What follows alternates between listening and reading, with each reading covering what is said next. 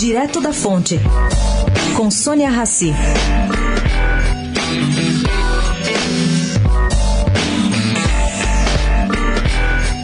Gente, o mercado financeiro brasileiro só pensa em uma coisa.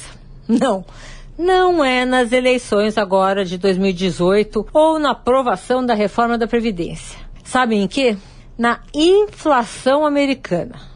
As bolsas de Nova York estavam exibindo ontem perdas ao redor dos 2%, nível de baixa similar ao verificado antes pelos principais índices europeus. É na mesma toada que aqui. Ao mesmo tempo, os juros dos treasuries americanos, por causa da inflação, aumentam. E o dólar está perdendo para moedas fortes.